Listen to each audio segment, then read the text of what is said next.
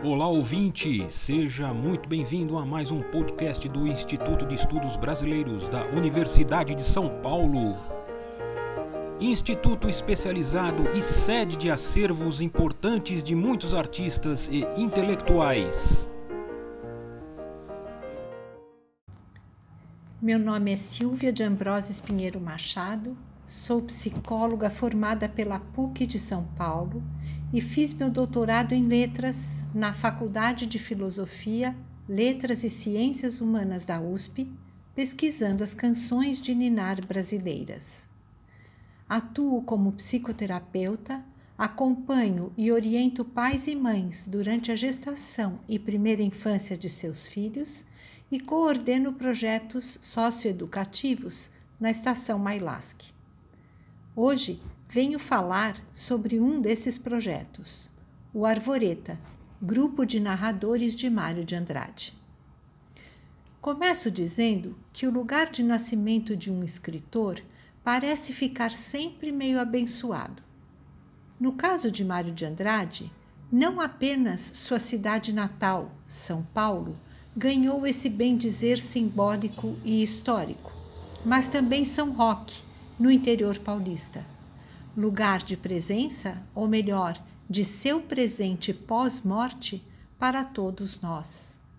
Lá, Mário comprou e deixou o sítio da Capela Santo Antônio como, aspas, herança para o Brasil, fecha aspas, como escreveu em uma de suas cartas a Sérgio Buarque de Holanda, como vocês poderão ouvir amanhã no segundo podcast desta série.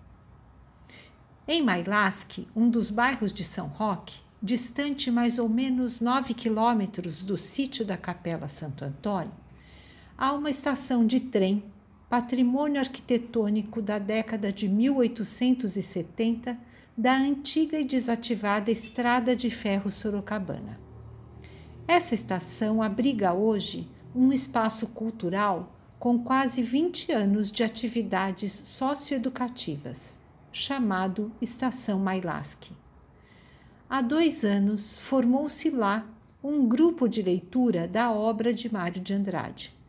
Podemos chamá-lo roda de leitura para seguir o belo exemplo da roda de leitura João Guimarães Rosa do IEB, que girando as estradas São Paulo-Minas, mantém viva a palavra e a poesia rosiana, graças também à mão feminina de Rosa Haruko, costureira hábil e paciente desta mandala literária que entrelaça São Paulo-Minas e que, junto com o professor Dieter Heidemann, fundou e mantém viva, desde 2004, a Roda de Leitura Guimarães Rosa, hoje coordenada por ela, Linda e Regina.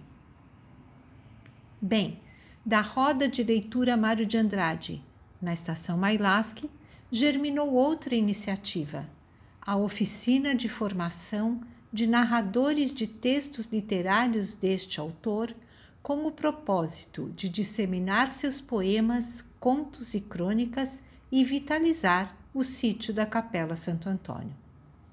Este grupo foi recentemente batizado e chama-se Arvoreta, Grupo de Narradores da Estação Mailasque. Aqui fomos inspirados também pelo Grupo Miguelim, de narradores da obra de João Guimarães Rosa, de Cordesburgo, projeto exemplar que, a meu ver, deve-se copiar, não uma, mas muitas e muitas vezes, por todos os lugares brasileiros, especialmente naqueles nascedouros de poetas e escritores. Um parêntese. A palavra copiar carrega esse campo semântico da reprodução e imitação, mas também é um substantivo, variante de copiara, que no norte e nordeste do Brasil, segundo Ruais, significa varanda contígua à casa, alpendre, um lugar, portanto, de cheganças e trocas, tal como são as plataformas de chegadas e partidas dos trens. Copiara, lugar de comunicação e aprendizagem. Foi na plataforma da estação Mailasque em 2016, que a comunidade das escolas públicas deste bairro de São Roque recebeu e ouviu as narrações do Grupo Miguelim de Cordesburgo e de dois artistas da narração rosiana, Dora Guimarães, coordenadora do Grupo Miguelim, e Tiago Goulart, um ex-Miguelim e hoje um grande narrador de Guimarães Rosa. Foi assim o encontro Minas-São Paulo no Copiara, no alpendre da estação Mailasque, motivando-nos também a formar o Arvoreta. Meu nome é Tobias, sou integrante do Arvoreta, grupo de narradores da estação Mailasque, e vou declamar o poema Lenda do Céu, que está no livro Clã do Jabuti, de Mário de Andrade. Andorinha, andorinha, andorinha voou, andorinha caiu, curuminha pegou. Piá, não me maltrata não. Eu levo você pro mato, enxergar bichos tamanhos e correr com os guanumbis. O menino brincava, andorinha sofria, e de um lado pro outro, atordoada gemia. Piá, não me maltrata, não. Eu levo você pro mar. Ver as ondas, ver as praias, ver os peixinhos do mar. O menino malvado, taperá machucou. E já morre morrendo, a coitada falou. Piá, não me maltrata, não. Eu levo você pro céu. E nunca ninguém não cansa de ver as coisas do céu. É um sítio bonito mesmo, beiradeando o trem de ferro. Lá você acha sua gente, que faz muito que morreu. Assegure minhas penas. Vamos embora com Deus. Andorinha, andorinha, andorinha voou, foi subindo pro céu, curumim carregou. Assegura bem, menino. Não olha para baixo, não.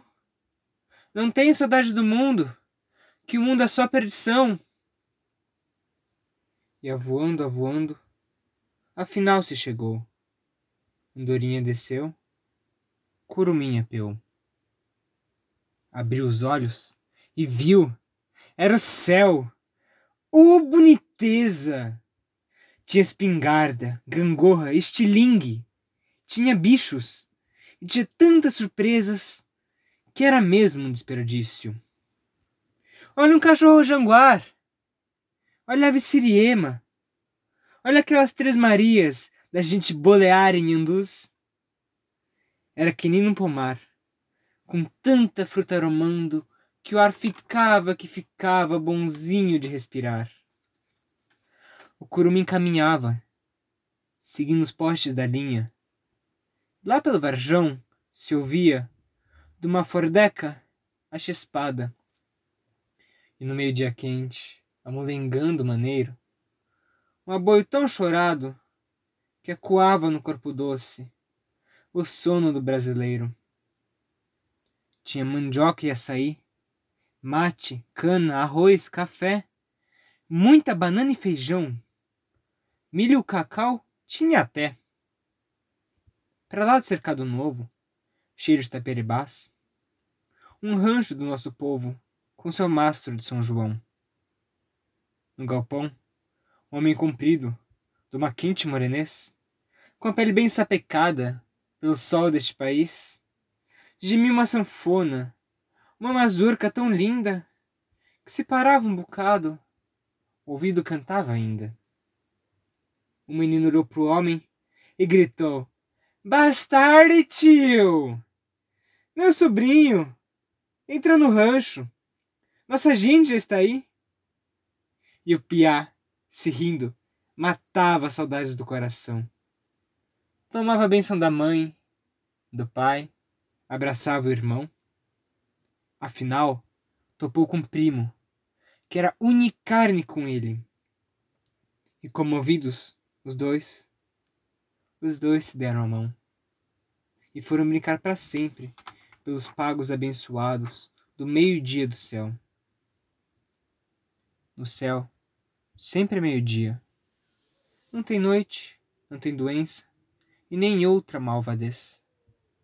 A gente vive brincando e não se morre outra vez. No próximo podcast, o segundo, escutaremos trechos das cartas de Mário de Andrade para amigos que revelam seus projetos para o sítio da Capela Santo Antônio e um trecho de Macunaíma, o herói sem nenhum caráter. No terceiro e último podcast desta série, ouviremos uma breve história do Arvoreta, grupo de narradores da estação Mailasque, e a narração da crônica que deu origem ao nome do grupo. Este podcast do Instituto de Estudos Brasileiros chega ao final. Esperamos que tenham gostado e em breve retornaremos com um novo assunto para você.